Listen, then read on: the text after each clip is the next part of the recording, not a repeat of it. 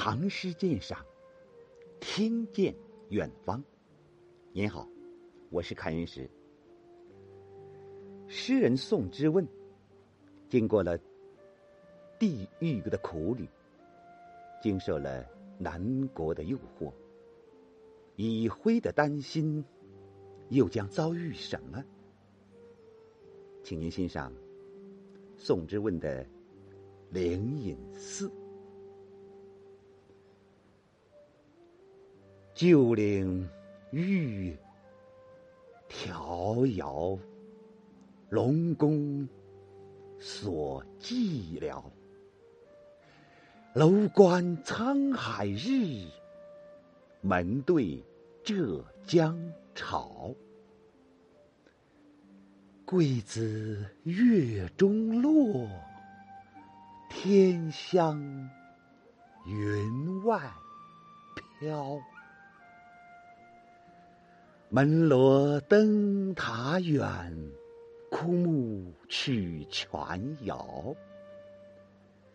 霜薄花更发，冰清叶未凋。宿令上霞意，宿对笛繁萧。待入天台路，看鱼渡。石桥，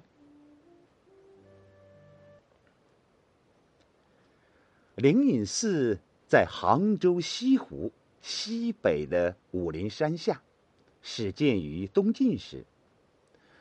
淳佑临安志说，在东晋咸和元年，印度的僧人慧理看到了这座山，惊叹道：“此天竺国灵鹫山之小岭。”不知何年飞来，佛在世日，多为仙灵所引。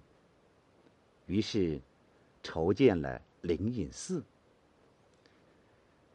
旧岭欲迢遥，龙宫所寂寥。旧岭也就是印度的灵鹫山，这里借指飞来峰。迢遥，山势高峻茂，冠以玉字，见其高耸而又具有。葱茏之美，龙宫，相传龙王曾请佛祖讲经说法，这里借指灵隐寺。寂寥，佛家本以清净为本，冠以所字，更见其佛殿的肃穆空寂。这两句借用佛家掌故，而能词如己出，先写山，后写寺，山寺相映生辉，更见清家盛景。楼观沧海日，门对浙江潮，是诗中名句。入胜境而观佳处，开人心胸，壮人豪情，怡人心境。他以对仗工整和景色壮观而博得世人的称赏。据说这两句诗一出，竞相传抄，还有人附会为他人代作。古今诗话说，这两句诗啊，是当时在灵隐寺出家为僧的骆宾王所代作。接下去，进一步刻画灵隐寺一带特有的灵秀。桂子月中落，天香云外飘。传说。在灵隐寺和天竺寺，每到了秋爽时刻，常常有四度的颗粒从天空飘落，传闻那是从月宫中落下来的。天香，异香，此指祭神礼佛之香。上句写桂子从天上飘落人间，下句写佛香上飘九重，给这个佛教圣地蒙上了空灵神秘的色彩。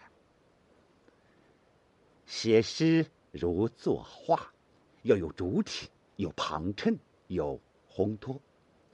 诗的前六句是诗的主体，下面八句是写诗人在灵隐山一带寻幽搜胜的盛景和感想。门罗灯塔远，枯木曲泉遥。霜薄花更发，冰清叶未凋。这四句是说。诗人在灵隐山上，时而攀住藤萝，爬上高塔远望；时而悬着饮水呼目，寻求幽静明泉；时而观赏那迎冰霜盛开的山花和未凋谢的红叶。这四句虽为旁衬之笔，但通过对诗人游踪的描写，不是更能使人想见灵隐寺的环境之优美吗？宿灵上侠义，苏对敌凡嚣，是说自己自幼就喜欢远方的奇异之景。今日有机会面对这惬意的景色，正好洗涤我心中尘世的烦恼了。带入天台路，看鱼渡石桥。天台山是佛教天台宗的发源地。坐落在浙江的天台县，天台山的游溪上有座桥叫石桥，下临陡峭山涧。这两句乍看似乎离开了对灵隐寺的描绘，而实际上是说由佛教圣地而更思佛教圣地。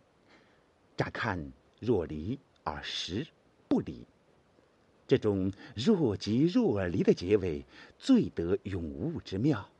它很好的起到了对灵隐秀色的烘托作用。